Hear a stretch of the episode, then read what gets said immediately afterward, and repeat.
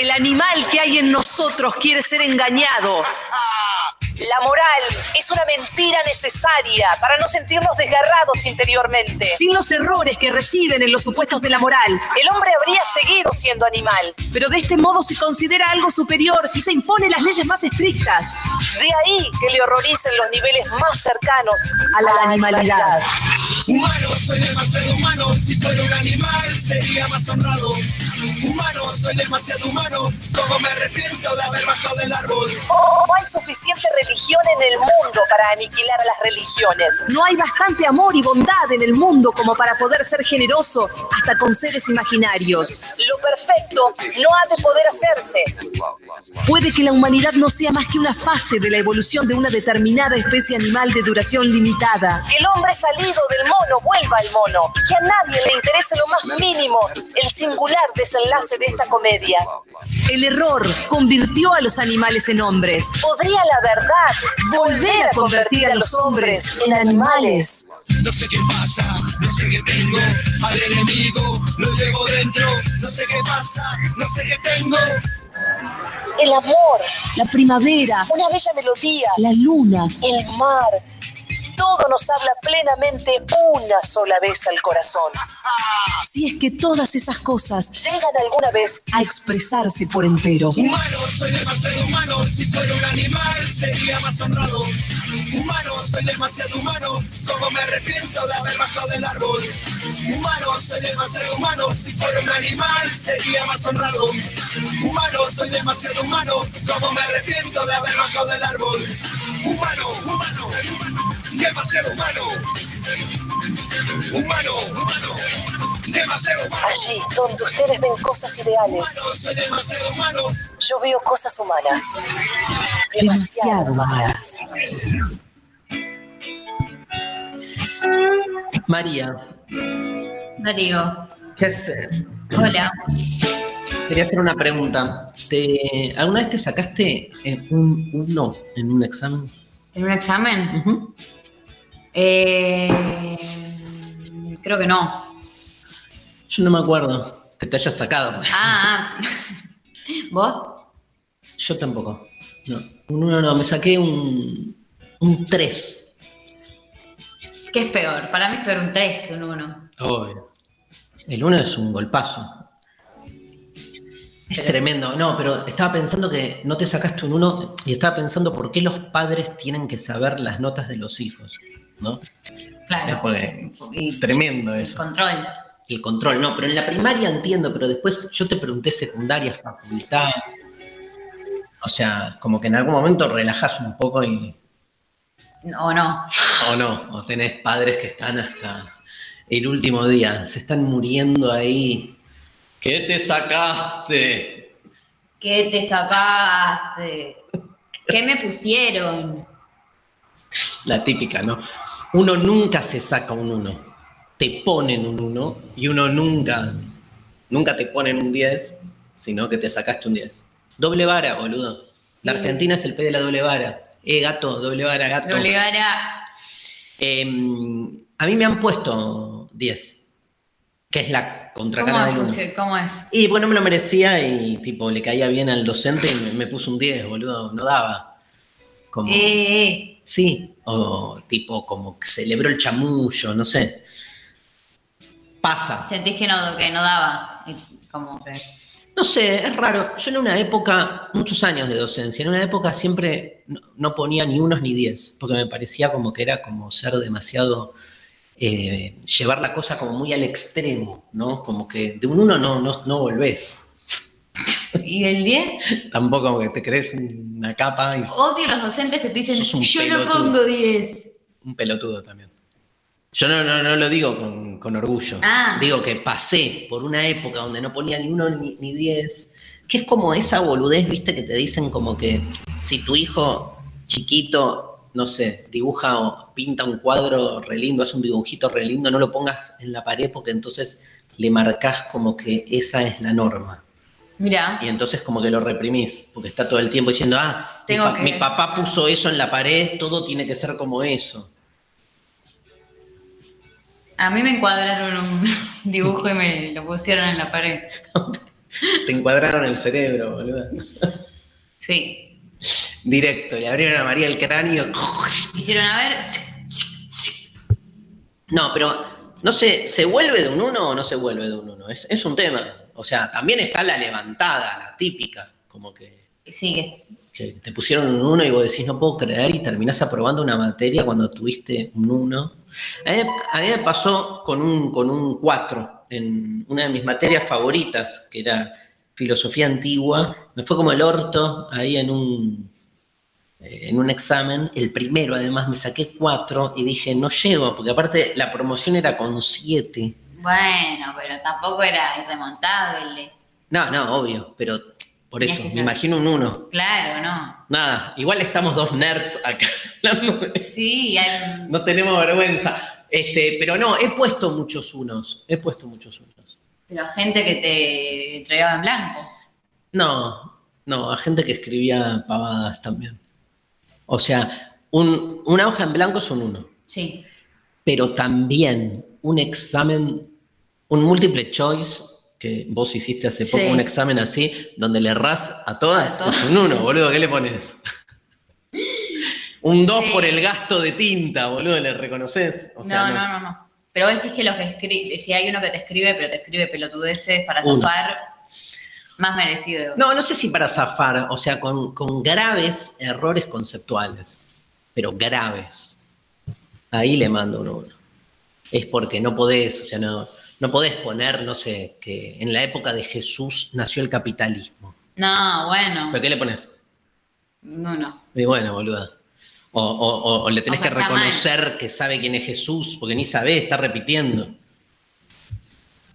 Es, Viste que el uno, a la hora de, de evaluar, Sí, es como el número, digamos, del castigo. el peor. No hay menor, porque no existe, viste que no Sí, el cero. Pero no se puede poner cero. Puse cero. No se puede, es ilegal.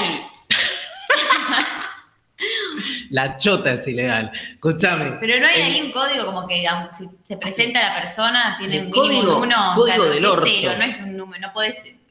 ¿No? Cero. ¿Cómo pasas esa nota después? Cero. no pasa. No pasa. Un redondelito, boluda. No. Cero.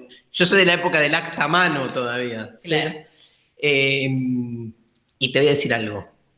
Te lo juro, por Mm. Dios, la Virgen María y la Santísima Chota Trinidad. Puse 0.50. Los muchachos peronistas. O sea, nunca nadie se puede festejar eso. Puse 0.50. ¿Cuál es el? Eso es de ser malo, de tener ganas de que la persona que lo reciba sufra. No es 0,50. ¿Qué son esos 50? ¿Que escribió bien su nombre? ¿Cómo lo? Imagínate ser un, un- un- un alumno que le entregan su evaluación y dice 0,50. ¿Cómo te Está bueno. Tenés un 50. Mirá la parte positiva. Mirá la parte positiva, boluda. Tenés un 50. Escúchame. Eh, no me acuerdo cómo llegué al 050, pero me acuerdo que era como que todos los docentes amigos me decían sos una mierda. porque- Y ¿Por quedó. qué? Pero creo que eran como, no me acuerdo, eran como dos preguntas y una era cero, la otra sacó uno y me dio el promedio, como que en vez de ponerle un uno, respeté el promedio, ¿entendés? Y me quedó 0,50. Pero lo que te quiero decir es que el uno, que es la, la, el número del castigo, ¿no?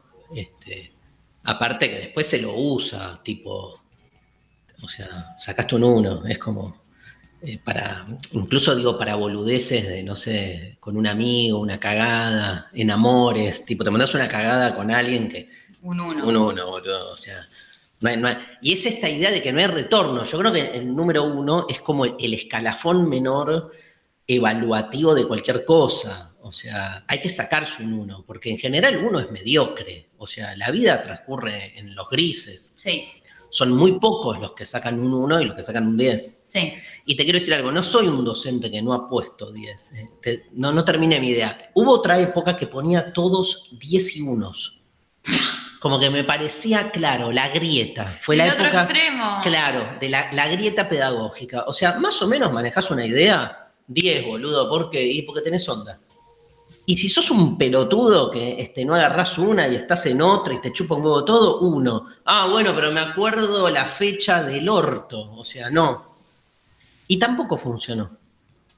Es muy difícil porque, digamos, al final Sí. tenés como una escisión entre lo numérico y este, lo cuantitativo y lo cualitativo. A la hora de corregir, digamos, Sí. si vos corregís con, con numeración, eh, nada, te guste o no te guste, el único examen que tiene sentido corregir con numeración evaluativa es el multiple choice. Es algo que de algún modo no queda en la subjetividad. Yo me acuerdo, ¿sabes la cantidad de exámenes que tenía que pensar? ¿Qué le pongo después de leer una respuesta de cuatro páginas? Yo qué sé, ¿cuál es la diferencia entre 6, 7, 8?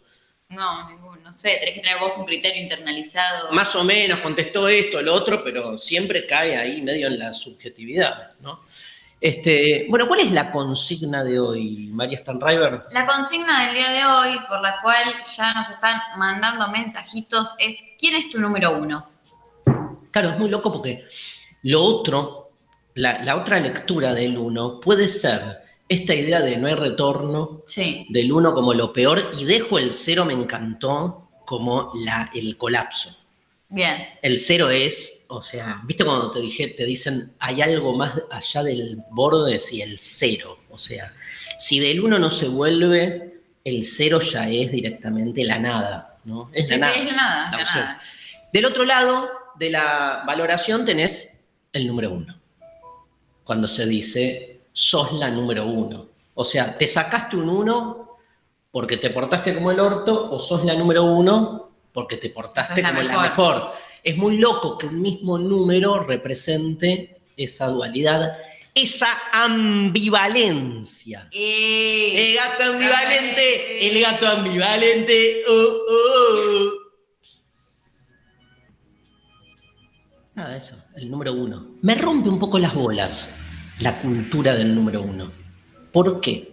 Porque al haber un número uno, Sí. todo el resto, María, es falente, es imperfecto. Vos Sí. decís, bueno, ¿quién fue el número uno del rock nacional? Eh, Charlie. Bueno, entonces, que Spinetta no, que Fito no, que Los Redondos no. No, bueno, son el número uno y medio, decís. O sea, es como. que- Ah, claro, uno prima, no. O sea, como No. que número uno tiene que ser uno.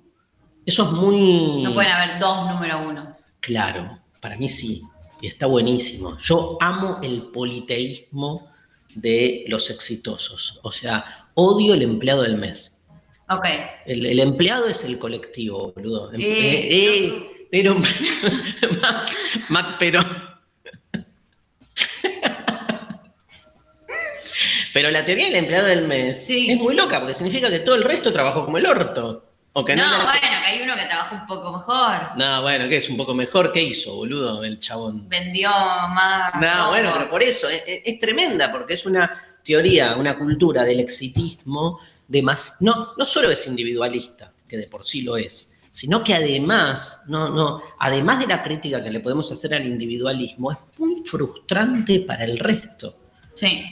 Y además hay ahí como una transcripción de cierto credo monoteísta. Sí. Digo, un mundo que cree en un Dios único y que Dios es como el top one de la realidad, después traspola top one a todos lados, ¿entendés? Tenés que tener un top one del deporte, un top one del espectáculo, el, el mejor garche, el mejor amor, la, la persona más linda, el más inteligente, el verano más copado. ¿Cuál fue, viste, típica este, charla pelotuda entre amigues? ¿Viste que, ay, ¿te acordás? ¿Cuál fue el mejor momento que pasamos? ¿Por qué el mejor, boludo?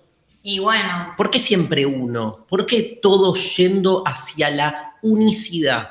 Uno, único, unívoco, unilineal, unidireccional, uni, unilever.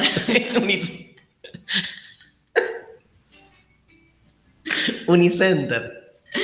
Universo. Eh, Único. Ya lo dijiste, ¿no? ¿Qué vas a decir? Escuchá esta, esta es para lo- los programas de.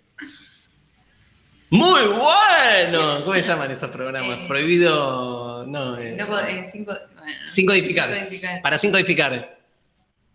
Uña. Ay, madre santa. Que Un la- imbécil.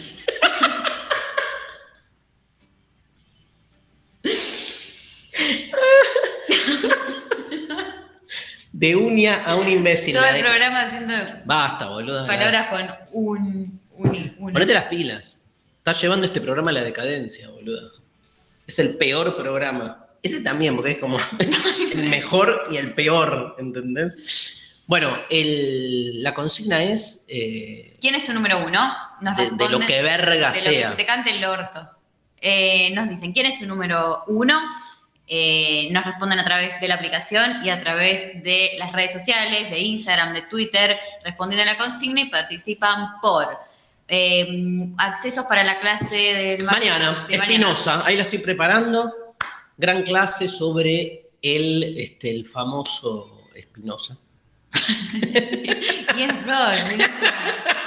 El famoso. El cacho, cacho Espinosa, boludo. Es el vidriero de acá en frente, te juro. Se llama, es que Espinosa con E, pero el Espinosa, El único, Espinosa. el. Ay, tenía un, no me acuerdo el. Tenía como un epíteto. ¿Espinosa? Sí, ¿El de verdad? sí. Va. ¿El Espina? No, boluda, no. El ateo erudito, una cosa así. Tenía como. Se lo llamaba de algún modo. Este, sí, dos clases, dos pases, eh, pase, Sí, pase, pase. para la clase de Espinosa y además para un encuentro que vamos a hacer el sábado 14 con la grosa de Sole Barruti, que vamos a hacer Pensar la Comida. En Muy el bien. CONEX, sábado 14, así que sorteamos dos accesos para Espinosa y dos para Pensar la Comida, sábado 14, contestando quién es tu número uno. Y nuestro staff se Nuestro prendió. staff se prendió. Iván, Ya te digo, Iván dijo Perón. no, dijo Maradona Y sí. por ser el más humano. Y bien ahí, Iván, ¿no? Porque también la idea de la idolatría con el número uno Sí. suele poner esa idolatría en una especie de idealización inhumana, donde el que cumple ese rol se supone que es perfecto para todo. En realidad, no hay. El, el número uno es uno como nosotros. Lo, lo- lo más grosso de esa de, de ese lugar supremo es mostrar que no tiene, viste, una cosa diferente, que está como este, inaccesible, inalcanzable, sino que es el número uno porque vos podés ser lo mismo. Nadie va a jugar al fútbol como Maradona, obvio, pero de algún modo Maradona representa algo muy este, humano, donde uno siente que uno puede tener las mismas contracciones que tiene él, ¿entendés? Sí. En eso hay una, una empatía, en que el tipo hace cagadas como hace cualquiera y teniendo un don como lo tiene, no deja también de meter la pata, digamos, alguien que sabe tanto con la pata también eh, la mete, ¿no? Y uno se siente identificado en algún punto con eso.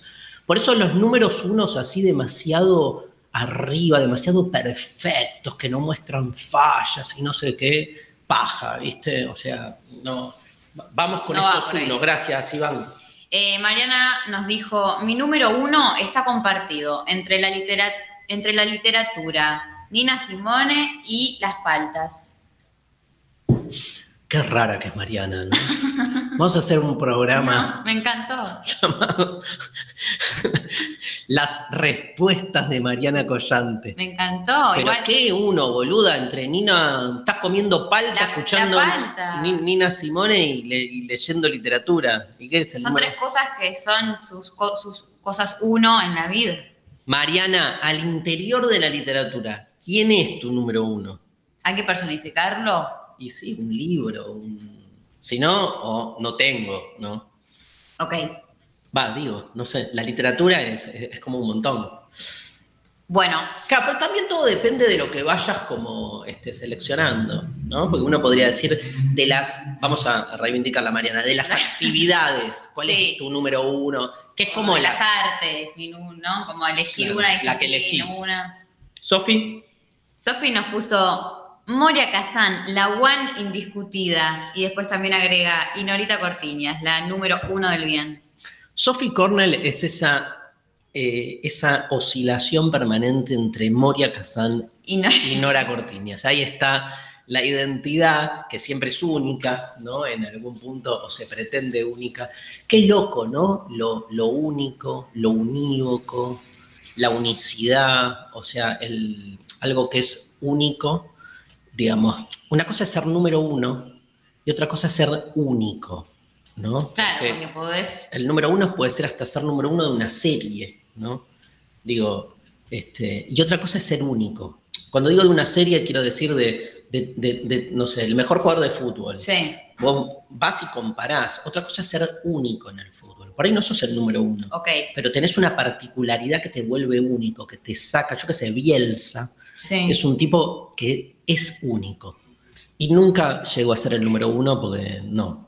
O sea, siempre le falta un poco. Le va bien igual, pero digamos. Entonces, ahí hay como una, diferen, como una mm, eh, distinción, una diferencia, una diferencialidad. Algo que dice, ah, este tipo es distinto. Mm.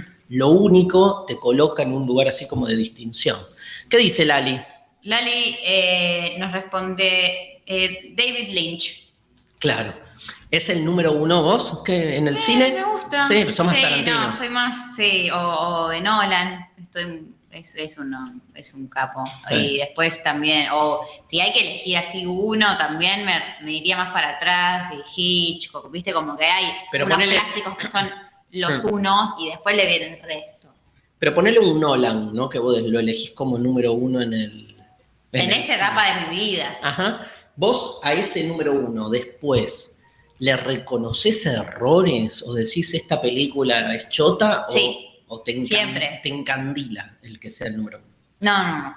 Yo creo que eh, está bueno que elegir los números unos de, la- de cada uno, ¿eh? Eh, reconociendo siempre las, las, las cuestiones que, digo, pudiendo hacer crítica, Claro. porque si no se vuelve por momentos raro. Total. El, el número uno además, No sé si es perfección el uno, y es, tiene un poco de... como que no hay, fa ¿entendés? Esa cosa... Lo que pasa que en términos numéricos, mira cómo me voy a la mierda con A esto, ver. pero en términos numéricos, el 1 y el 0 son los dos números realmente existentes. O Sí. hay o no hay. Y el 1 es, digo, vos viste que toda la matemática es reducible a la combinación entre 1 y 0 en algún punto. O sea Sí. que también es mucho más, no, no es que estemos tratando el número 3, el, ¿entendés? Que, que tiene un montón de ribetes o el 10. El 1 es como la base, digo, toda la matemática de algún modo se reduce a eso. Entonces tiene una fuerza especial. Y además es el primero, que es otra cosa, ¿no? El número uno es, bueno, el primer hijo. Eso es muy fuerte también. Vos sos primera hija. Sí. ¡Eh, primogénita! ¡Gata! ¡Primogate! Eh, manden la plaga ¿De qué? que mata a los primogénitos. ¿Querés morir con una plaga, boludo? Andá, salí chiste. sin el barbijo. ¡Eh, COVID! ¡Ven a mí! Me acordé de, de- de las plagas de Bueno, pero por algo ¿Dónde era? asociaste. Eh, Egipto. Egipto. Llegó la plaga. Llegó, llegó.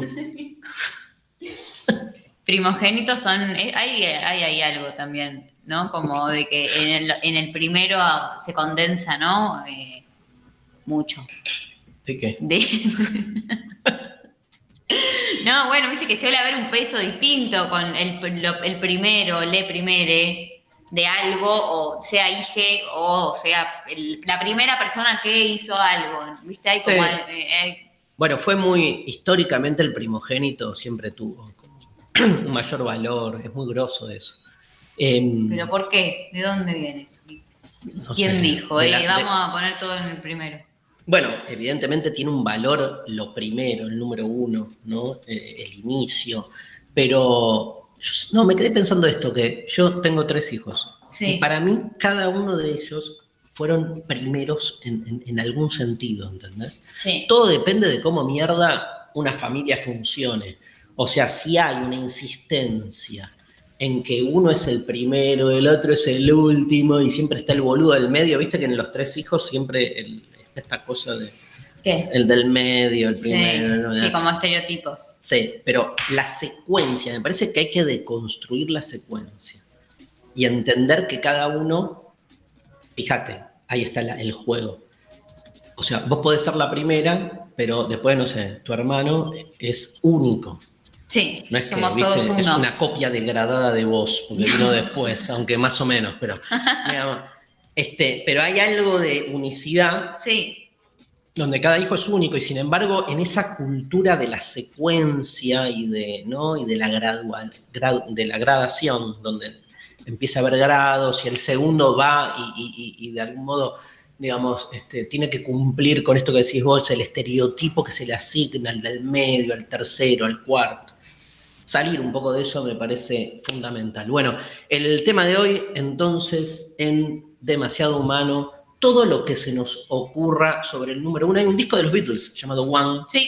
que sa- salió tardíamente. después y que tiene como distintos, eh, distintas canciones medio fusionadas, algunas con Sí. otras, eh, como más especiales, eh, muy hermosas. Total. eh, también hay mucho, mucha presencia del número uno en, en la música, en la literatura y bueno. Sí, la- las óperas primas, en, ¿no? En, Sí. en el cine también tienen como un peso ahí. la primera película, ¿viste? Cuando estrena el, debut.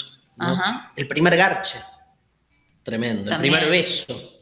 Sí, Hay muchas Sí. películas llamadas El primer beso. mi primer beso. Mi primer beso, cagaste, hermano. El primero, este, y en música tenés este, al toque que pensamos el tema, este, me vino a la cabeza, obviamente, a Bono, YouTube y uno de los temas emblemáticos de esta banda irlandesa comandada por Bono. One, YouTube en Demasiado Humano. Bien, este, Mariana Collante fue y la entrevistó a la negra Bernasi, que es conductora de radio y este, la conocemos, la escuchamos hace tantos años. A mí me hizo un par de entrevistas, digamos, fabulosas, hermosas, porque nada, muy comprometida en las entrevistas, ese, ese juego entre el humor, la seriedad, el compromiso, la ironía. Y le preguntó, está actualmente en Pop Radio haciendo la negra pop, ¿qué significa ser número uno para vos? La negra Bernasi. Ser número uno, yo siempre sentí que lo era. No necesitaba que me lo dijeran de afuera o ganar premios para sentir que era la mejor. Para mí yo era la mejor. Me crié con una abuela, única nieta, entonces ahí había como una situación bastante de, de sentirme la mejor desde chiquita.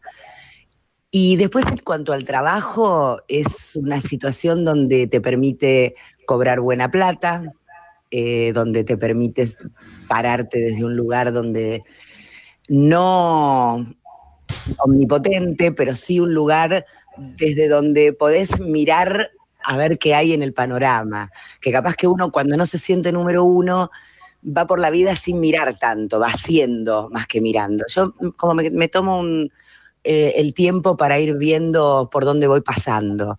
Ese tiempo me parece que te lo da el recostarte en los laureles un poco. Pero por otro lado, siempre tenés que estar con la vara muy alta. Todo el tiempo estás mirando otras cosas también para aprender, para que no te pase por arriba el, mundo sin que vos te des cuenta de qué se trata. Por lo menos es lo que hago yo. Me gusta, me gusta, me divierte ese lugar, no sé si ficticio real, pero me parece que es una, está bueno jugarlo y no hacerse el pelotudo. No tengo muchas más definiciones, me parece que lo dan más el afuera que uno mismo, pero es un juego de para jugarlo todo el tiempo, ¿viste? Es como que te estás midiendo todo el tiempo, no con los demás, sino con las cosas que, que con, yo por lo menos de, de imitar voces o de buscar eh, formas distintas de decir o de buscar, este, no sé, estás todo el tiempo en una búsqueda, no te quedas ahí. Eso es lo que me parece más interesante. Bueno, buenísimo, la negra este, Me encantó. sensatez, sobre todo de alguien que de algún modo está catalogada, si querés, en la radio como de los las número uno.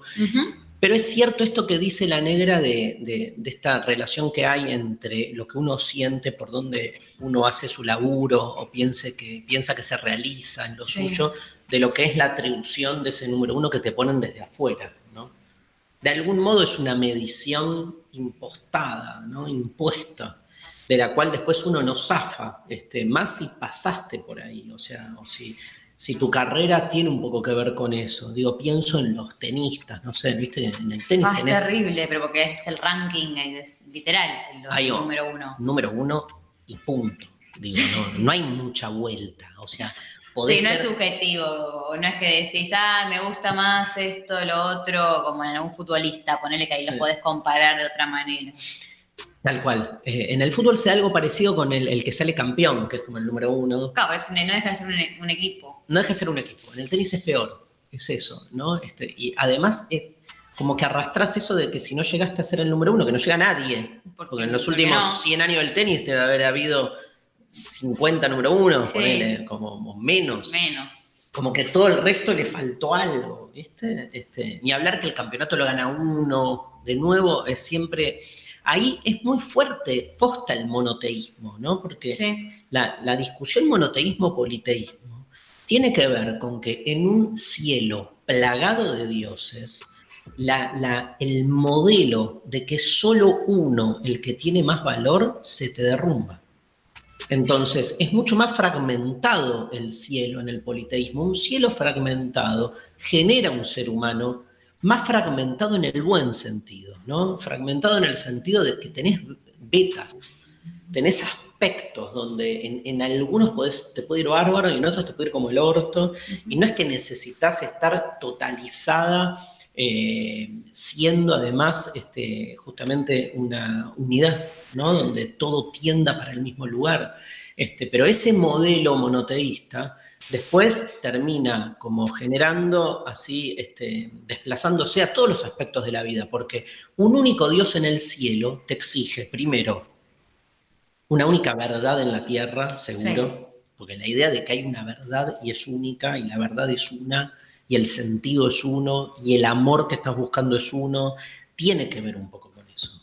Es, es como una duplicación del cielo, ¿no? Donde de algún modo me encanta esta, esta versión de un cielo en conflicto, en pugna, con diferentes deidades que representan modelos distintos. Imagínate si en vez de creer en un dios, tuviéramos un montón de dioses donde cada uno representa estilos distintos y además se hacen bosta entre ellos. Claro, pero ahí la- para la religión fue mucho más fácil, digamos, persuadir convenciendo, Sí. ¿no? Desde que hay uno que reúne todas las características, que tiene un, ¿no? Como que llevó a cabo todas las acciones, que tuvo una lógica, como que comparte todos los aspectos de tu vida, y si fuesen Sí. diferentes dioses, donde hay como diferentes unos de cada cosa, de cada componente, se vuelve más caótico y por ende menos sostenible, la, ¿no? Como el, el- el creer en Total. todo eso. Y eso, yendo un poco por la línea que vos decís, eso lo que genera también, Maru, es una mayor capacidad de dominio, porque el, el hecho de, de- de que el Dios sea uno y todo el resto somos meros clientes, Sí. adoradores de ese uno, este, no permite ni que haya intermediaciones, ni diversidad, ni otros conflictivos, ¿entendés? O sea, Dios es, eh, hay uno. Y todos estamos Y ahí. Nos mira a todos, todo el Nos mira a todos y todos te- te- habrá diferencias entre nosotros, pero digamos, frente a Dios todos somos nada. El tema es que frente a Dios todos somos nada, eso se después se reprodujo en frente al rey todos somos nada, o frente a un líder político todos somos nada, o frente a Messi todos somos nada. Y Messi, Claro, y te, te, te cogen, boludo, porque todos terminamos siendo nada en esta eh, instancia modélica de que solo hay uno que llega, ¿viste? Solo sí, hay uno. Es terrible. Masterchef, o sea, va a ganar Va a uno. ganar uno. Y lo, lo, fíjate que lo interesante de Masterchef es visualizar la diversidad de, de- de- de costumbres, de acciones. Digo, a mí me, cuanto más empiezan a ir del reality, más me aburre. Y terminar de ver, claro, digo, también es cierto, y quiero, este, me quedó abierto, también es cierto que hay la contracara del uno, Sí. el no uno, Sí. es el diablo. En el monoteísmo, Ay, es un uno, pero, Es- pero anti. Claro, y es un ángel caído, digo, es el que se resiste, ¿no? Y, y- y le plantea, pero es como, no sé si se entiende esto, pero es como que el uno, como es el único, necesita hasta crear el chivo expiatorio de que hay un anti-uno a quien hay que todo el tiempo combatir. Porque si, si no el uno, al ser lo único, nada, pierde todavía sentido, ¿no? Es muy... Sí, para, ser, para poder ser un uno es porque te- ahí tiene que haber un- mínimo un otro que no sea uno, ¿no? Ah. Como De una. Todo de una. de una. Este, tal cual. Bueno, eh, hablando de Dios y de dioses, Mariana Collante entrevistó a Nicolás Biotti, antropólogo y sociólogo, da clase de ciencias sociales en la UNSAM, también en Flaxo. Me acuerdo hace años compartí con Nicolás Biotti un programa de María Laura Santillán que se llamaba Argentina. Bueno, no me acuerdo. Algo con hablar, seguro, ¿no? La en palabra. TN, Argentina, bueno, no me acuerdo, ya me, me, me va- ya me voy a acordar. Que nos juntábamos en una mesa Sí. y con Nicolás hablamos un poco de, de estas cosas, ahí lo conocí, un grosso, Nico Biotti, y le preguntó a Mariana, ¿qué implica tener un dios o varios dioses? Tener un dios o tener muchos dioses me parece que es una cuestión fundamental no solo para las ciencias sociales o la antropología preocupada por estos temas, sino me parece que es crucial para pensar en general cómo se estructura la vida social, no solamente la religión.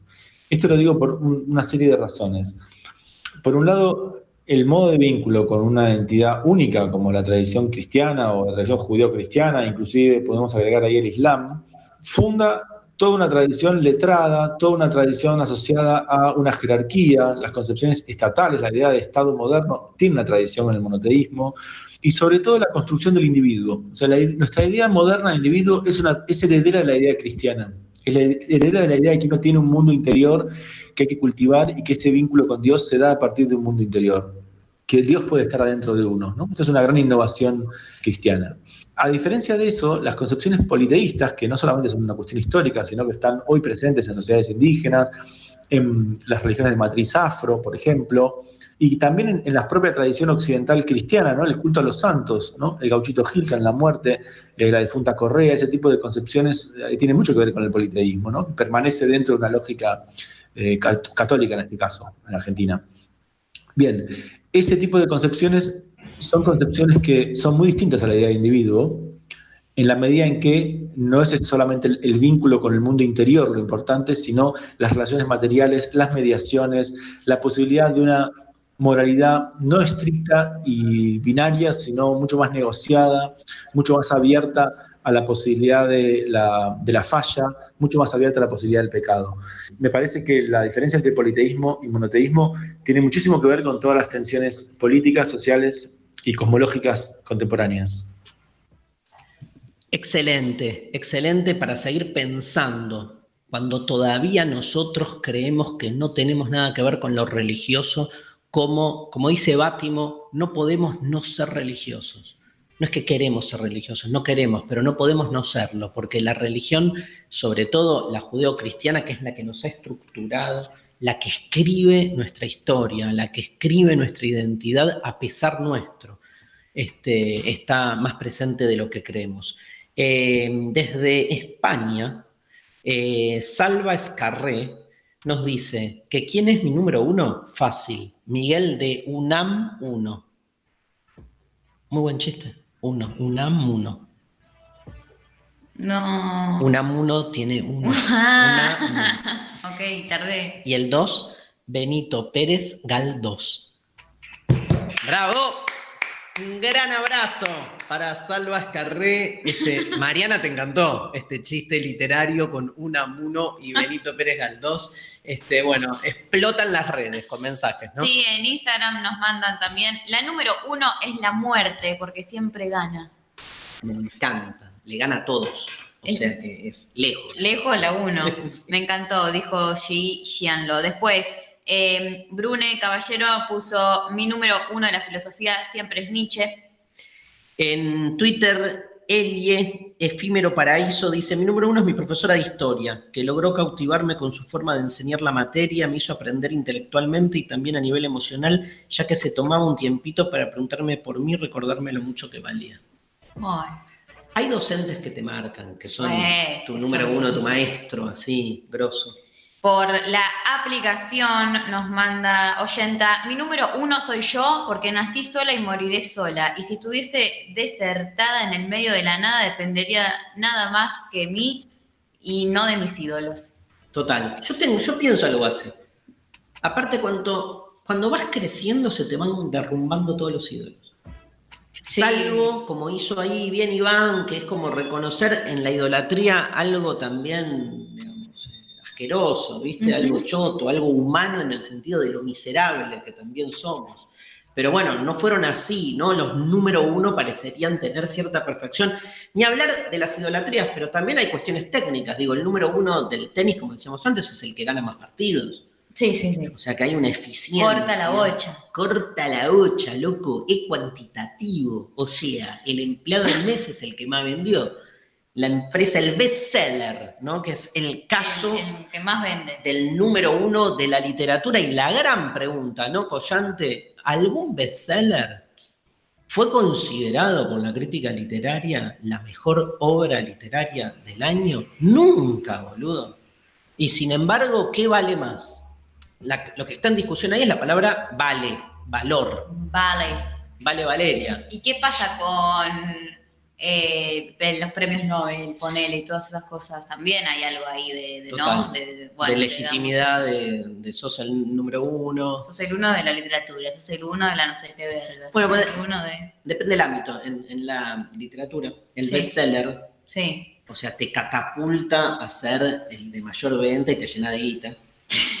Pero te odia todo el mundo, Te odia todo el mundo. y no te aceptan en el mundo literario. O sea, te, te exilian. Pero si te importa la plata, ¿qué te importa? No, está bien, literario? pero te importa la plata, pero te importa también, por algo escribís. Y Bueno, sos, bueno. sos bestseller. No, Sí, pero ¿qué sí, pasa sí, ahí? ¿Qué pasa ahí? Que el sistema del el monoteísmo literario acá, Sí, claro, más en los escritores que tienen un ego, digamos, especial. además. Además, porque creen que todo lo que escriben es genial, ¿no? Este, lo que escribimos, perdón. Está bueno que te excluya. Oh, no, que me incluya. Sí, sí, Pero. ¿qué pasa ahí? Como que es, es muy fuerte esta idea de que si no salís primero en el listado de ventas del mes, no sos nadie, ¿entendés? Eh, Es que pasa un poco eso también. Entonces aparecen los contradiscursos. Yo escribo no para vender, que es tan trucho, todo para justificarte. tan trucho, tan trucho de, o a mí no me importa llegarle a la gente, sino ¿Para qué escribís? Y no, porque, no sé, por placer. Para hacerte la paja. Bueno. Este, Eh, Natalia manda eh, por la app. Mi número uno es mi psicoanalista, ya fue todo, aguante ella. complejo. Fuerte, que lo lleve Complejo Yo le diría que lo trabaje. en Llevar la terapia, claro. Tu psicoanalista sos vos medio ahí con tus problemas, ¿no? Hernán eh, mandó, para mí la número uno es Cristina. Todo lo que perdió, lo que sufrió y sufre por haber defendido y defender los derechos del pueblo, la hace la número uno para mí.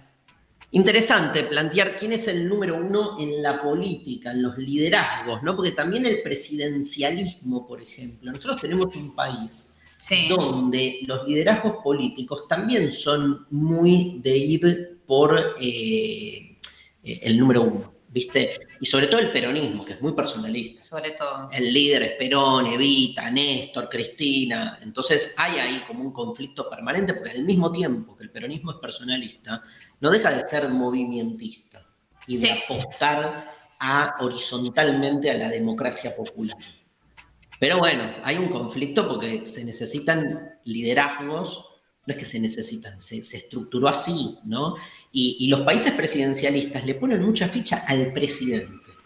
Cuando en realidad, yo qué sé, hay otros países con otros sistemas que fueron para otro lado. Donde vos tenés una cabeza que es el primer ministro o el presidente, pero lo que vale ahí es el Congreso, eh, son los partidos. El equipo. Es el, sí, el, el equipo político, pero digamos, se distribuye el poder de otro modo. Acá somos muy cristianos todavía, porque, porque el presidente es como el papa, ¿viste? Es el number one.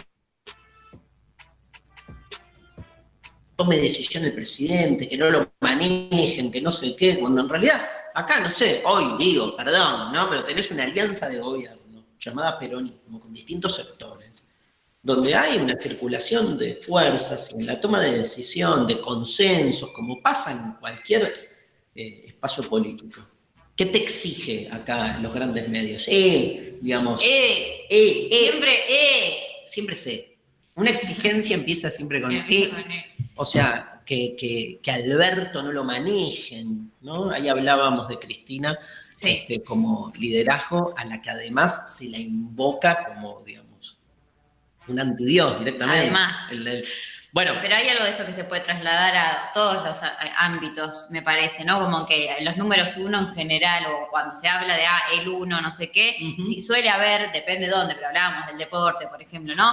Digo, se habla que llegó al número uno tal persona, que se- pero siempre hay un equipo, de- o depende de, ¿no? Pero quiero decir, hay una cosa de que a veces hay, hay un uno Sí, que en- en Argentina- invisibiliza quizás a todo el resto. a todo el resto que hizo que ese, que ese uno llegue a ser uno. Sí, pero vos viste que en Argentina, en la política, se necesita como, digamos, concitar todas las fuerzas del poder político en una persona que gobierna con mano firme. Sí.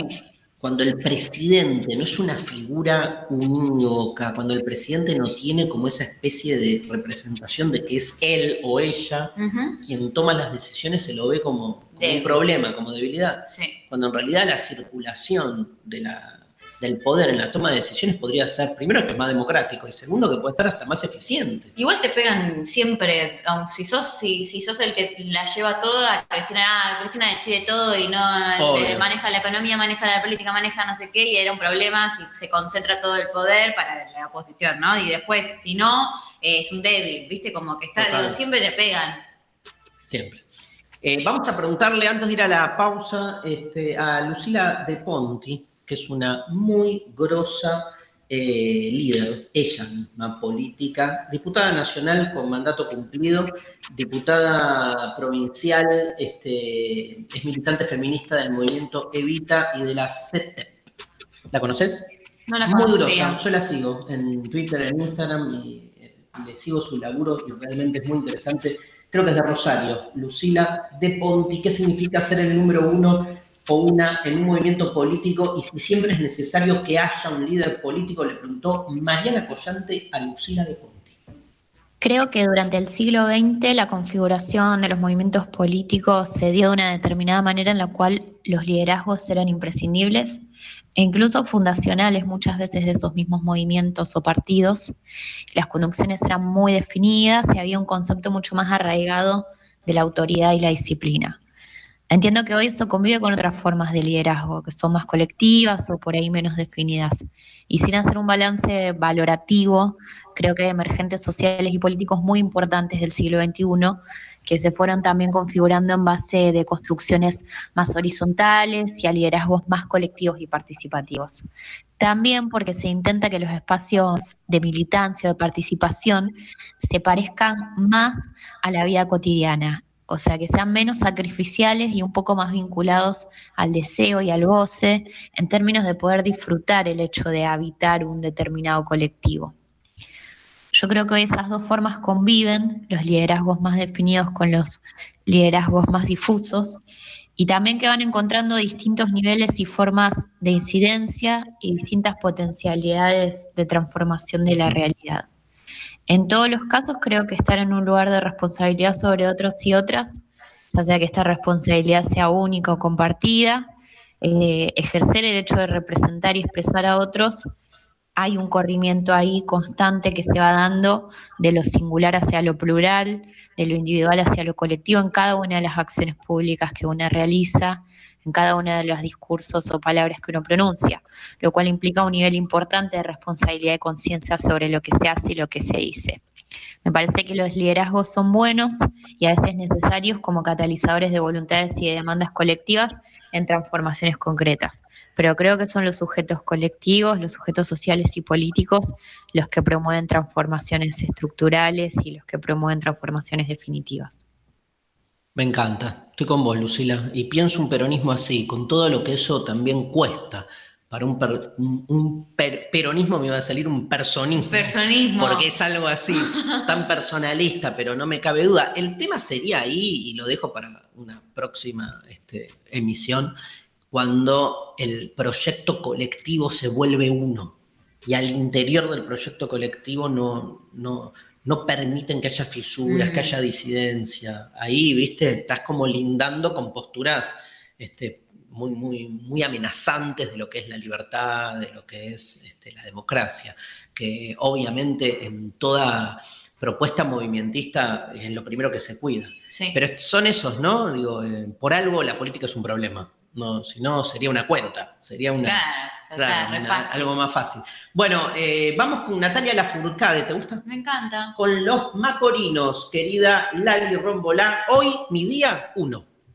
Por Twitter nos escriben, Fabiola dice, ¡ah! Amamos a Lucila de Ponti, Lucila de Ponti en demasiado humano. Qué lindo. Me encanta. Que provoque eso la política, Sí. ¿no? Este, Nahuel Donchef dice en Twitter, mi número uno es la disidencia de no tener números uno. Me peleo con esa idea de unicidad muy cristiana. Bueno, espero que este programa ayude también a eso. Laura Greenberg insiste y vuelve a decir Freddie Mercury y Charlie García, porque no la leímos antes. Ah, La mezcla. yo banco, ¿eh? Freddie Mercury y Charlie García juntos. Al mismo tiempo. Marcos le dice a Mariana Collante por Twitter. Sí.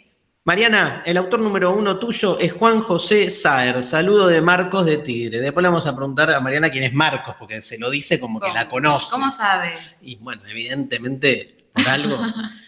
Gabo Ferro, dice Silvina Gans, que se nos fue hace re poco con una pena. Y mi sobrino, un manojo de unos abrazos, Silvina, desde Rosario. ¿Qué dice Mariana Collante? Raro. por- Manda en el chat interno. Raro. Raro. Mm, uh, uh.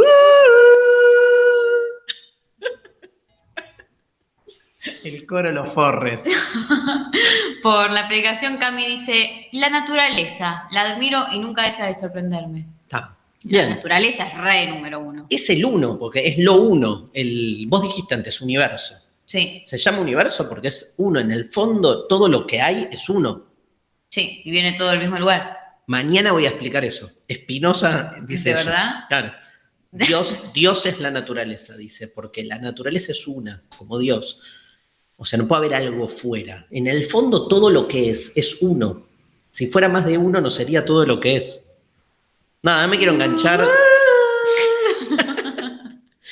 Jürgen Klarich dice, el number one indiscutido es el negro de Olina. Un tipo no solamente muy inteligente, culto y talentoso, sino además un ser con una conciencia social extraordinaria. Acá eh, nos manda una persona que se puso de nick pensando un pensamiento que dice, también la relación tiempo-ranking, porque tu número uno va variando con el tiempo. Uno no siempre va a mantener su número uno en nada. Es cierto. es tam- también. Se va teniendo varios números unos a lo largo de la vida. Eh, Mi número uno es mi primera hija, dice Andrea. Ella me enseñó a ser madre. Saludos. Saludos. Bren, mi número uno es Ángela Lerena, que hizo de sus logros personales un logro colectivo para todas las periodistas deportivas que venimos atrás. Mira, Angelita. Amamos. La amamos. Hermoso. Ade Patti Smith es la gran uno. Escuchame una cosa. Sí. Este, no, que. ¿Qué es ser número uno en el amor, en el sexo, ¿no? En el, en el garche, por ejemplo. O sea, te pregunto esto porque, por ejemplo, me pasó. Hay una amiga, tengo una amiga, Sí. que seguro está escuchando este programa, que un día me acuerdo que me dijo, nada, no sé si puedo contar esto. Bueno, te cuento, digo. No, decí, contalo, contalo. Contalo, contalo. No, o sea, vamos de nuevo. Llegan un montón de mensajitos que piden que lo cuentes, por favor. Bueno, lo cuento. Tengo una amiga que un día fue y como que tuvo una cita con un actor porno. Sí. Y me dijo que fue el garche número uno de su vida y que después se le volvió tan adictivo Sí. que cuando garchaba con otras personas que no fueran él, Sí. Ya no. ya está. Ya fue.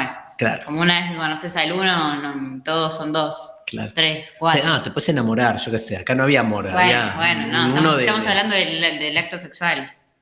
que además puede ser actor porno y coger como el orto, yo qué sé, pero este era un capo. Y Hay quedó, algo. quedó ahí preñada de. Sí, es que cuando conoces lo, eh, ¿no? lo Sí. mejor de algo, lo uno de algo, ya cualquier otra cosa Sí. va a ser peor. Sí. No, me hiciste acordar a como algo que le vivo mucho tiempo, bueno, que veo entre mis amigos sobre todo varones, pero no quiero generalizar, que hay algo de sos el uno, papá, ¿no? Como que cuando Bueno. le contás un logro se cuentan cosas como, Sos eh, el ayer, uno. ayer, no sabés, eh, me fui con una mina, eh, sos el uno, eh. Qué amigos boludos que tenés, boludo. Sí, bueno, no son- amigos. Igual No, no es amistad, o sea, ese, ese son amigos de amigos. Amigo de amigos. La típica. Pero para hablar de esto necesitamos, porque tengo un audio especial Ah, para esto, ah, necesitamos que Lali Rombolá nos ponga la cortina de el tema del día. Una materia que se concentra, se expande, y decanta. El tema del día en demasiado humano. Bien, vamos a escuchar para eso Sí. a alguien que nos cuenta sobre quién es el número uno en el Garche. ¿Ah, sí? Un amigo que tenemos acá en el programa que se llama Ezequiel Campa. ¿Lo Me tenés? encanta. Eh, grosso. Dicky. ¿Dicky el Solar? Sí, pero no es Dicky. Ah, Es Ezequiel Campa haciendo Comedy Central Latinoamericana Stand Up. Lo escuchamos, a Ezequiel. Todos pensamos que cogemos bien, ¿vieron eso? Nadie piensa que no, yo más o menos no, no, todos. ¿Sabes cómo me la cogí esta mina, boludo? ¿Sabes cómo me la cogí? Se está con otro pibe ahora, pero está pensando en cómo me la cogí. No, me parece que no, flaco. Se está comiendo una verga de este tamaño. Nadie cree que coge más o menos. Si yo les quiero dar una información, no me maten, no maten al mensajero. Es imposible que todos cojamos bien. Porque es una cuestión estadística. Si hay alguien que coge bien, estadísticamente hay alguien que coge mal. Es así de simple. Saliste con una persona, cogiste, no te volvió a llamar, coge mal, coge mal. Ay, por ahí es alguna cosa que yo dije, coge mal, coge mal. No, porque hay, hay un dolor especial, porque en el coger se te juega algo como que no podés coger mal. Tiene, hay algo. Sí, de- sí, no, pero sí. es una pelotudez eso, porque Bueno. te puede ir mal en muchas cosas y la cosa sigue, pero viste, una mala experiencia sexual parece que, y más como decías vos, para el varón, se le juega ahí algo de su hombría, y aparte que coger bien que, boludo, o sea... Andás a ver. Andás a ver qué mandato tiene de rendimiento, de cosa por el estilo. Bueno, este, eh, quiero volver al, al tema de los realities porque, ¿Por digamos, qué? no, bueno, pero porque hay mucho concurso, digo, todo el mundo del espectáculo está puesto en eso porque la publicidad está puesta en eso, porque la publicidad de las grandes marcas deportivas es el número uno. Y el tema es Messi, Cristiano Ronaldo o, o- o Mick Jagger, digamos, Sí. ¿qué, qué promocionan, ¿no? Digamos, con qué se revisten en términos de publicidad. Bueno, y los concursos emulan un poco todo esto. Y Mariana nos encontró un audio increíble del 2013, donde en la televisión española, Antena 3, hay un concurso de canto que se llama El Número Uno. Me muero. Y ante el jurado, la participante Irma explica que renuncia, ¿sabes por qué? Porque qué? no quiere triunfar. No. La amamos a Irma y la escuchamos. ya he hecho mi recorrido aquí, no necesito que me vea más gente porque he intentado dar todo lo que he podido, no he podido, soy una persona insegura, tengo que trabajar cosas y hasta aquí ha quedado mi paso y mi objetivo pues mm, ¿Estás no tirando es la este. toalla? Entraste en un concurso, aceptaste las bases. Yo te dije la semana pasada que este era una labor y un trabajo durísimo, que si realmente uno es artista, aguanta lo que le echen. No es mi sitio, o sea, me he dado- no es mi sitio. Y, y yo entré aquí con otro objetivo y no me di cuenta hasta ¿Cuál? el momento. ¿Con qué objetivo? Con otro objetivo que no era el, el de la ¿Que no era el de cantar? ¿Y que era venías el a bailar? cantar, que no era el de triunfar en la música, no era el de triunfar. ¿Qué querías? ¿Una oportunidad? Quería saber, quería aprender y me he dado cuenta que aquí no se aprende. Se aprende a, a ser más fuerte, pero no se aprende lo que yo necesito, que son tablas. Yo me conformo con que un público reducido me escuche y que mi pareja y mi madre y mi familia les guste lo que hago y mis amigos también. Mira, y por eso soy la persona Irma. más feliz del mundo. Irma. Irma. Irma. Irma, ¿Qué será la vida de Irma 20 años después? Arrepentida. arrepentidísima, pidiendo por favor que la vaya a, escuchar cantar o a una más que no sea ni su vieja ni su pareja. Con la que se peleó porque Porque- renunció al y le dijo, ¿qué hace? ¿Qué hace, gata? ¿Qué? Pero bueno, es cierto, ¿no? Que, o sea, si esto no fue guionado, Empecemos con ponele, él. y que fue una reacción espontánea, qué lindo, ¿no? Poder ahí plantarte en el medio de un reality y decir, bueno, listo. Yo lo que si fuese ahora Twitter la haría mierda. Bueno, pero no. ¿Vos decís qué? ¿Le- ¿Qué le dirían? Careta. Eh, claro, sí, ¿qué hace, qué hace ahí? Sáquenla. en cualquier momento me convierto en un troll de Twitter. No, el, el tema es no creerte que lo que ahí pasa es lo que pasa. Lo, lo increíble es que la, la gente, Las people. la- el people, sigue creyendo que, que la televisión es una representación de lo real. Eso es lo increíble a esta altura. Y entonces que, que no es algo, que eso no significa que Irma no haya sido sincera, pero esa sinceridad está puesta al servicio de, una, de un show. guion, de un show, de un espectáculo. Es un espectáculo también el fútbol. Sí. Y sin embargo hay un número uno que cumplió 60 años este, Sí. hace- anteayer, Sí. este, que es Diego Maradona. En el Eh, año 2000, Diego. eh, Diego, en el año 2000, Video Match entrevista a. Maradona sobre una encuesta a nivel mundial organizada por la FIFA que lo distinguió como el mejor jugador de fútbol del siglo XX. La premiación se realizó en la gala anual de la FIFA celebrada en Roma. Maradona y Pelé fueron los ganadores. Maradona ganó el premio basado en la encuesta por internet. A raíz de esta victoria, la FIFA organizó una encuesta entre los funcionarios de la FIFA, periodistas y entrenadores, pero de esa encuesta entre los, la gente del medio ganó Pelé. Oh. Así que frente a esta situación, escuchamos la entrevista que Tinelli ¿Mm? hace 20 años le hace a Maradona. Los diarios de España el otro día se ponían muy contentos, como nos pusimos todos los argentinos, que Diego Armando Maradona, por una votación muy democrática, porque la verdad lo hicieron de forma muy democrática, cualquiera podía ingresar a la red y votar para elegir al mejor jugador del mundo, y fue elegido, pero por una mayoría increíble, Diego Armando Maradona. Y ahora, no sé qué ha pasado, pero bueno, empezaron a decir que los que habían votado no eran, no eran personas grandes, que conocían la historia del fútbol mundial, que no lo habían visto jugar a Pelé. Eh, resulta que ahora Maradona aparentemente tendría que, no, ya no, iba a ser el elegido el mejor jugador del mundo, pero ahora por ahí comparte el premio. Eh, yo no voy a compartir el premio con nadie. Tengo el principal. Yo creo que a la gente se la toma por, por estúpida. ¿Entendés? Creo que acá hay un error muy grande. Si los brasileros perdieron, que se la banquen. Porque se habla de que a Pelé no vieron jugar los que me votaron a mí. Pero ¿sabe, sabe quién viene tercero? Alfredo Di Stefano, que tampoco lo vieron jugar. Entonces, esto es una verdad más grande que una casa. Entonces, esto no se puede, no se puede cambiar. Tremendo. Contundente. Aparte, es como, digamos, en el mundo del fútbol, digamos, es la guerra el fútbol.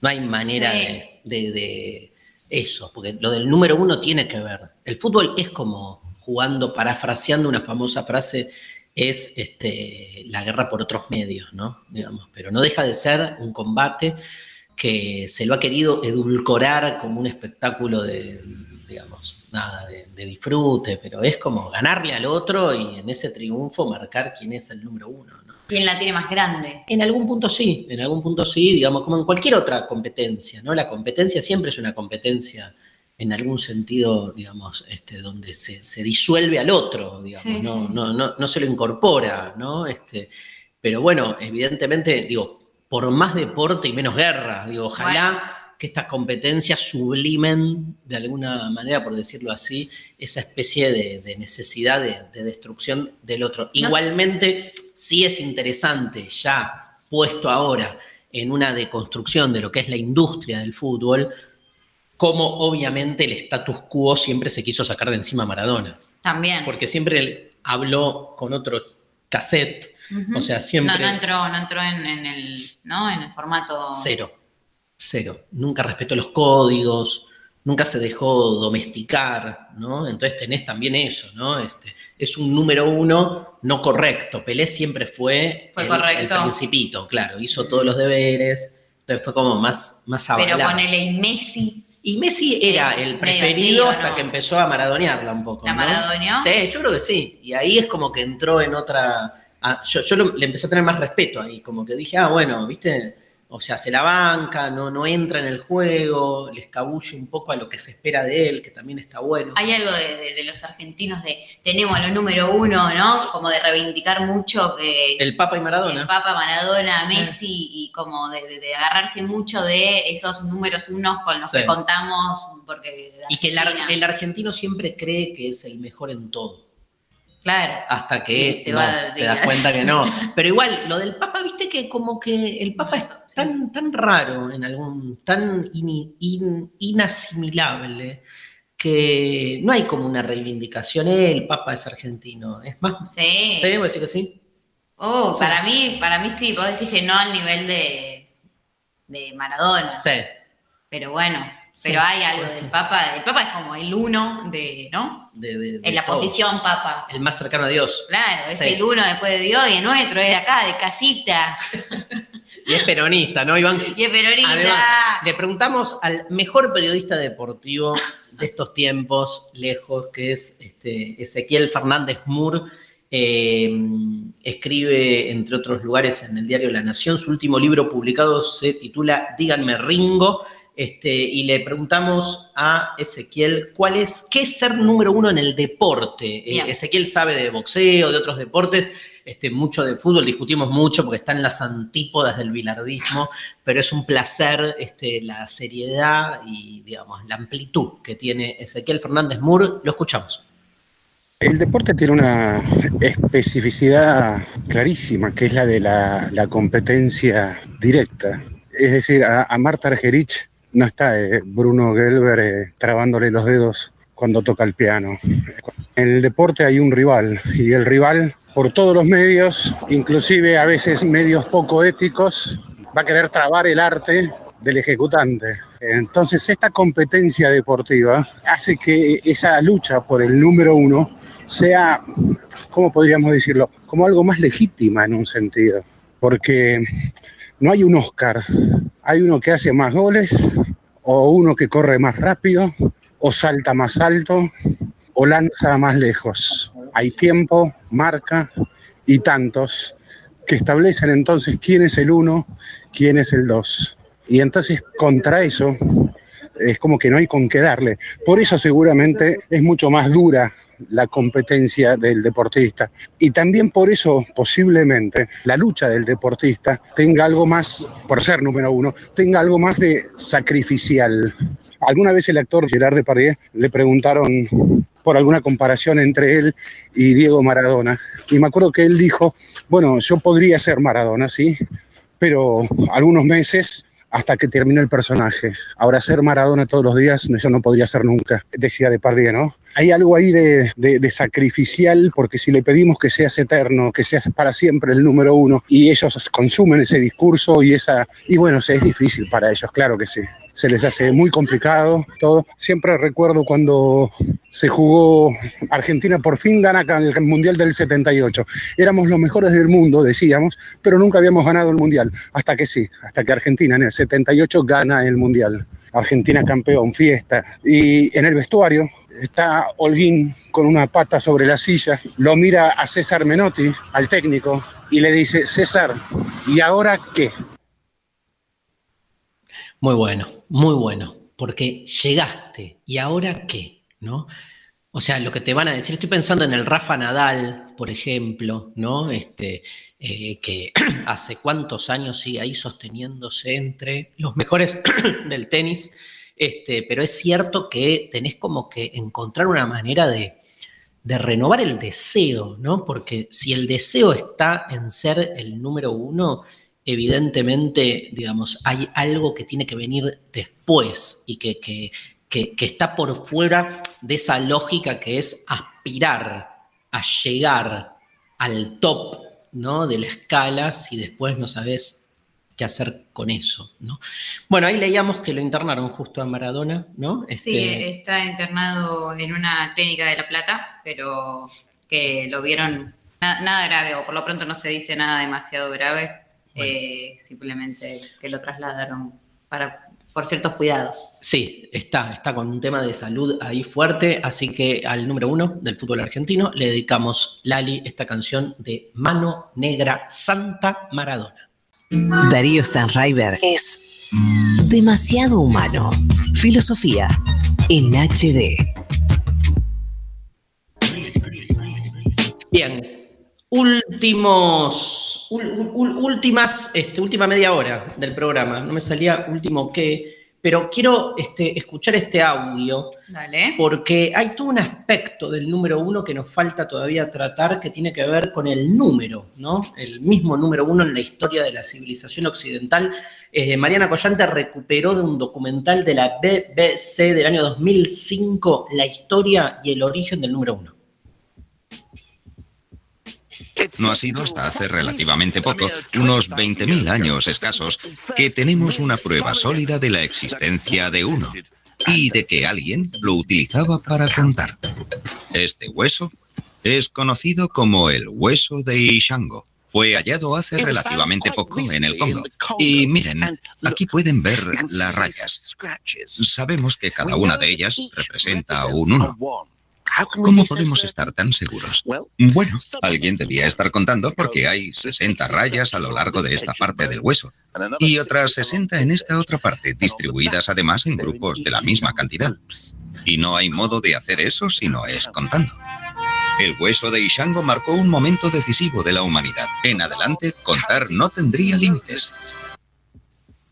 Me encanta porque además hay toda una idea de que la matemática es algo, viste, María, como indiscutible, viste, y en realidad también la matemática es un constructo cultural. Eso no significa que no exista, significa que el modo en que el ser humano terminó constituyendo numéricamente la forma de dimensionar la realidad este, es una entre tantas que de algún modo es la más adecuada porque es la más eficiente, porque es la que trae más consecuencias efectivas en la transformación de la naturaleza, eh, es la más eficaz. Pero siempre recuerdo la, la anécdota de una, de una tribu, no me acuerdo el nombre ahora, pero me acuerdo de una, amiga antropóloga que me, contaba un, un, caso que era una, tribu que tenía solo dos este, medidas para este, cuantificar la realidad, que era eh, uno y muchos. Divino. Y toda la matemática se reducía a eso, y los tipos nada, agarchaban, cagaban, comían. claro, bueno, pero no, no hicieron una bomba atómica, ponele, ¿entendés? Ni, un edificio, ni este, ah, este sistema que nos permite hacer radio en este momento. Pero no sé. Basado este en unos y ceros, ¿no? Tal cual. Ni hablar, además. Este, bueno, hay un. Este año, viste que empecé a hacer el programa Seguimos Educando. Ajá. Y me hice muchos amiguites nueves. Qué bueno. Porque este, docentes muy piolas de, de, Capital, del Gran Buenos Aires. Entre ellos, Lucas Catalano, que es un grosso profesor universitario en matemática, investigador docente de la Universidad General Sarmiento y lo ves, ahí en Seguimos Educando, este, explicando matemática, un capo. Le preguntó Mariana a Lucas qué importancia tiene el número uno en matemáticas. ¿Querés escuchar cómo habla un matemático? Me encanta, sí. Dale. El número uno es, es un número importante porque mm, representa una idea que es previa a cualquier sistema de numeración. Cualquier grupo de personas que haya hablado en el pasado tiene que haber podido indicar si hay una cosa o más cosas. O sea, imaginemos un, un mundo en el que no hay números. Bueno, el uno está igual, porque en los lenguajes existe el singular y el plural. Por ejemplo, al decir teléfono, se está diciendo que hay uno, o sea, aunque no se lo diga explícitamente. Decir teléfonos indica que no hay uno, que hay y que hay más. Pero bueno, el lenguaje ahí no indica cuántos son. Es decir, que mm, el uno no solo sirve para contar, es algo, es algo previo. Sirve para decir si son muchos o no. Si nos metemos puntualmente con, sistemas de numeración, que eso está más asociado a, lo que uno imagina en matemática, el 1 es el único número que nos permite escribir a todos los números naturales usándolo solo él. Es decir, bueno, el 1 es el 1. Después el 2 podría ser el 1-1, el 3 podría ser el 1-1-1 y, y así siguiendo. Entonces, bueno, este no sería un sistema de numeración muy eficiente, pero es uno posible y eso ocurre solo con el 1. Hay otra manera de pensar en todos los números naturales, también es partiendo del número 1 y de la idea del el número siguiente. Entonces, el 2 se podría definir como el siguiente del 1, el 3 se puede definir como el siguiente del 2, el 4 como el siguiente del 3, y así uno podría seguir adelante con, con todo el resto de los números. Te amo, Lucas. Amo, amo, amo, que el matemático, ¿entendés? Supone que todo el mundo lo va siguiendo en su disquisición. Obvio, yo amo la matemática, pero lejos es como mi, mi carrera no pendiente. Pero no la hice porque no me animé, básicamente. Le tengo miedo a mi mente. Entonces elegí la filosofía que es bastante parecida, pero que me permite después un abandono para que mi cuerpo me tome más que mi mente de manera tan abstracta, o sea, me voy. Yo siento que si me, me hubiese dedicado a la matemática estaría lindando la locura. Con Bueno, la filosofía, ahora no. te juro que no, no, porque cuando siento que me estoy por ir, dejo este, que el cuerpo tome la delantera y entonces, nada, zafo. Pero impresionante, gracias, este, Lucas. Eh, hay, hay un tema, digamos, este, que nos quedó pendiente, pero que quiero decir dos palabras que tienen que ver con el uno en el amor, ¿no? Esta idea de el amor de tu vida, o sea, de que. Y además, esta idea de la fusión, de que. De una- volverse uno. Odio eso. Odio. Odio, pero, Pero, que- pero, qué difícil no sí, caer en esa está de, muy- de la fusión. tan presente, ¿no? Esta cosa de. de- Dos medias naranjas Ay, se completan la tremendo. totalidad. La escuchamos, eh, charla TED en Tijuana, Claudia Lizardi. ¿Tú ya conoces el amor de tu vida? Ah. Es la pregunta. Claudia Lizardi es presentadora de televisión, actriz y escritora, y escuchamos lo que tiene para decir. El amor de tu vida eres tú. Y cuando estás en una relación, lo que yo aprendí es que cuando estás pensando en que el otro te va a hacer feliz y cuando estás pensando que el otro es, hay tanta carga y tanta responsabilidad y tanta mentira en eso, porque no es cierto. Nadie puede hacerte feliz. Que las cosas terminan por morirse. Que las cosas terminan por ya no fluir. Creo que el verdadero romance es este. No te necesito, no me haces falta, puedo vivir sin ti, pero elijo vivir contigo. Yo me amo, yo estoy aquí para mí, yo estoy aquí para contar conmigo y sabes qué, voy a hacer de esta experiencia en este mundo algo único. Me voy a poner a celebrar la vida porque entiendo que es única, una y no se repite. Si hoy puedes celebrarlo todo, ¿por qué dejarlo para después? Si aquí estás tú para ti. No, lo que me ¿Qué? gusta. Lo que, ¿Cómo? lo que me gustaría, me gustaría. Quiero ser otro, boluda. No quiero, quiero que, que, que Dios me dé la oportunidad de empezar de nuevo y quiero emocionarme con, con otras cosas. Quiero que, me, que este tipo de discursos me convenzan, ¿entendés? Quiero ser un tipo normal. Tener hijos normales. Bueno. Hijas. No, veníamos bien cuando no me incluiste en No, hijos. bueno, está bien. No. Eso. Cuando era chico, Sí, había, era muy fanático de Marilina Ross. sí. Este, que bueno, es, es de mi época. Y nada, na- nadie se copaba con mi, mi gusto. Y yo la defendía. Pero era, era medio como que, digo, el rockero, así no la quería, obvio. Y Marilina tiene una canción muy, muy polémica que se llama Vos, yo, uno más uno. Uf, ¿La querés escuchar? sí. Vamos, Lali. Humano. Demasiado humano. Somos lengua. Somos lenguaje. Bien, este, Marilina Ross. Uno más uno, más uno, más uno. Amaba ese tema, lo que he llorado ese tema. Me hiciste acordar recién el de Cerú Girán. ¿no? Sí, que Acá, suena muy, parec- muy parecida esa parte. eh, ¿Cómo es?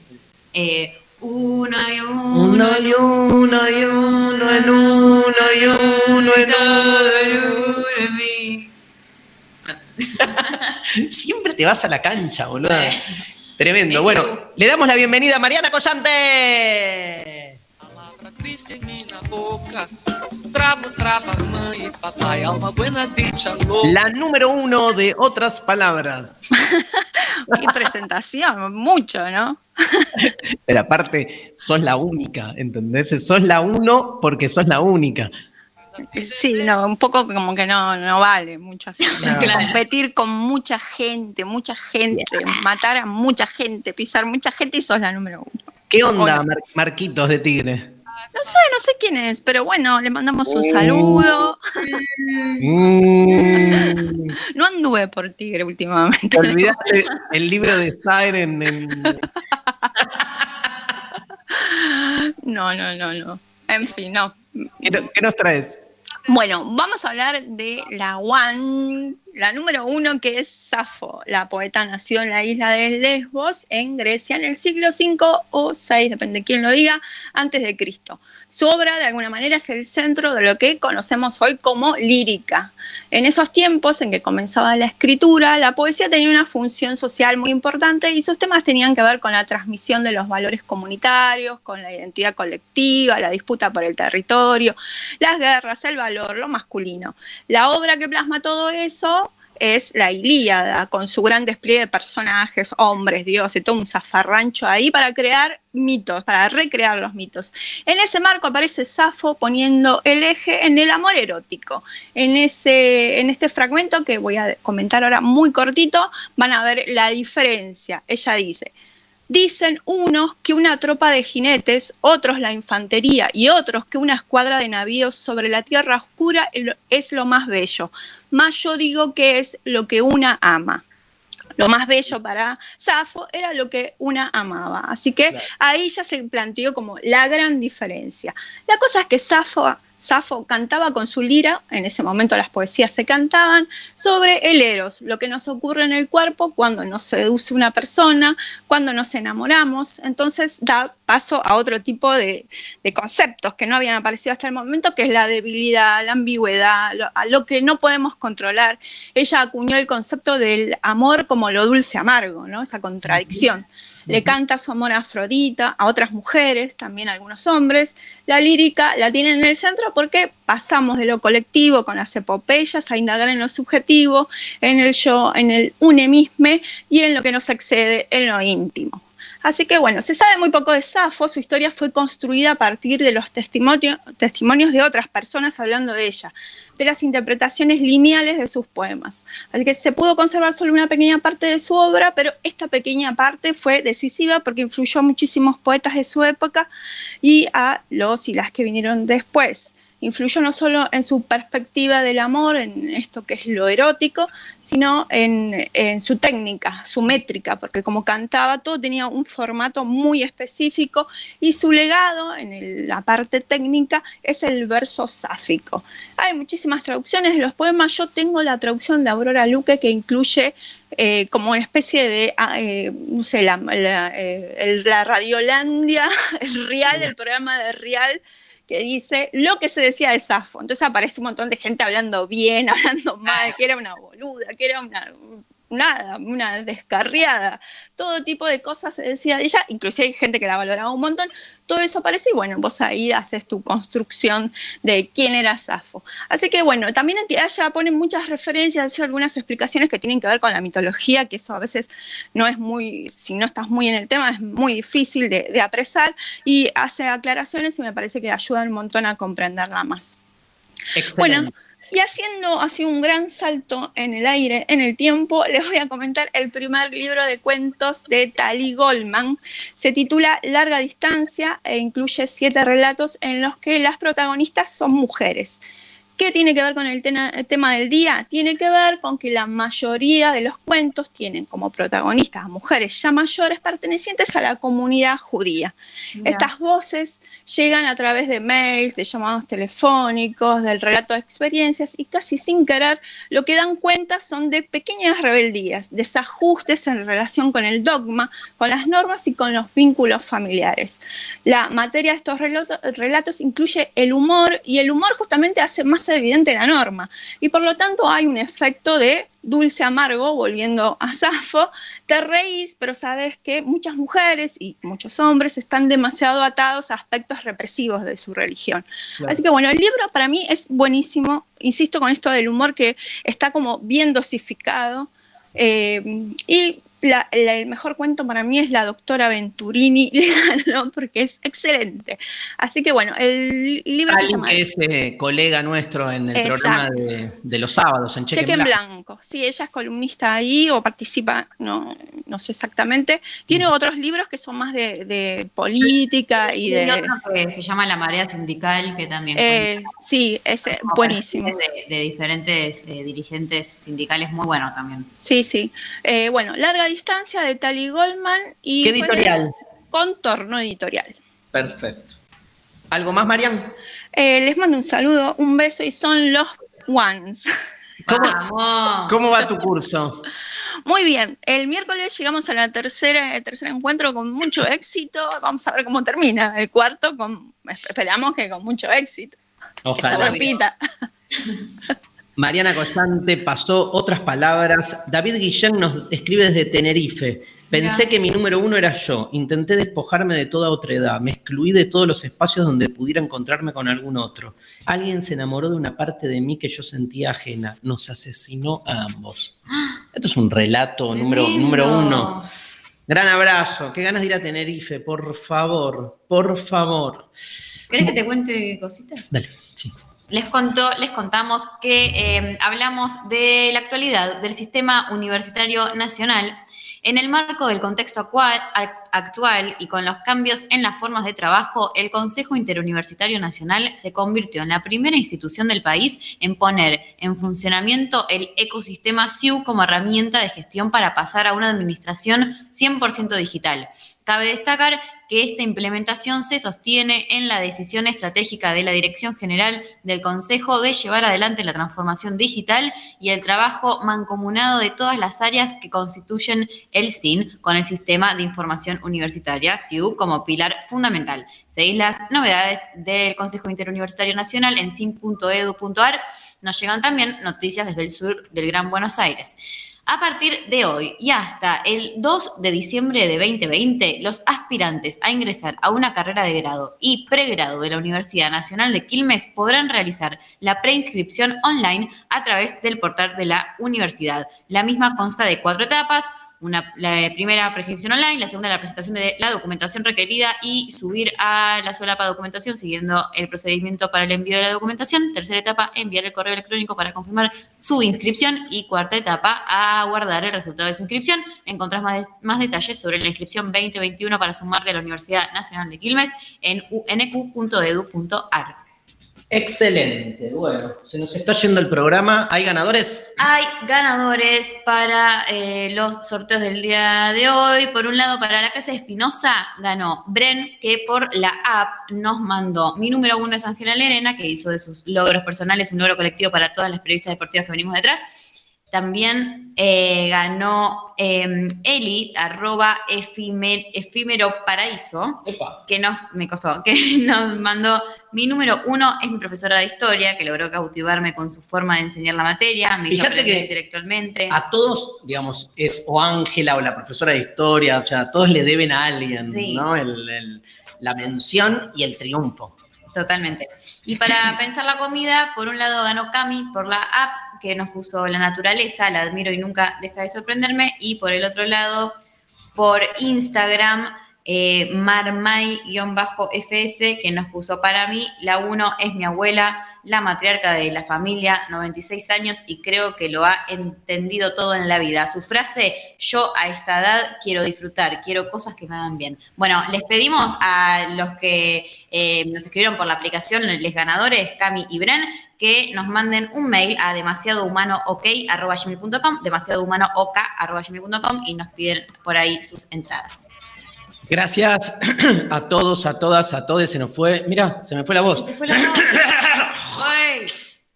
Qué rico.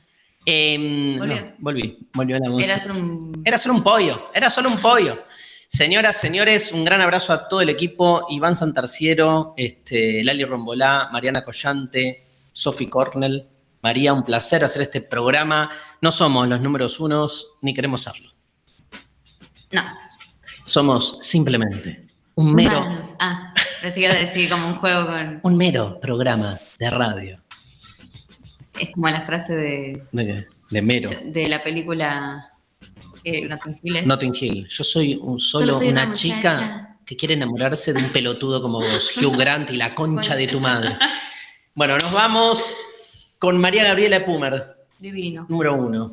Se nos fue tan pronto, hace más de 20 años casi. Este, primera luz, ¿te parece, Lali, para cerrar lo, el, el programa de hoy? ¿Sí?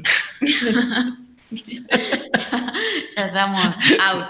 No, o sea, demasiado humano, esperando el verano en la Futurock. Hasta el lunes que viene.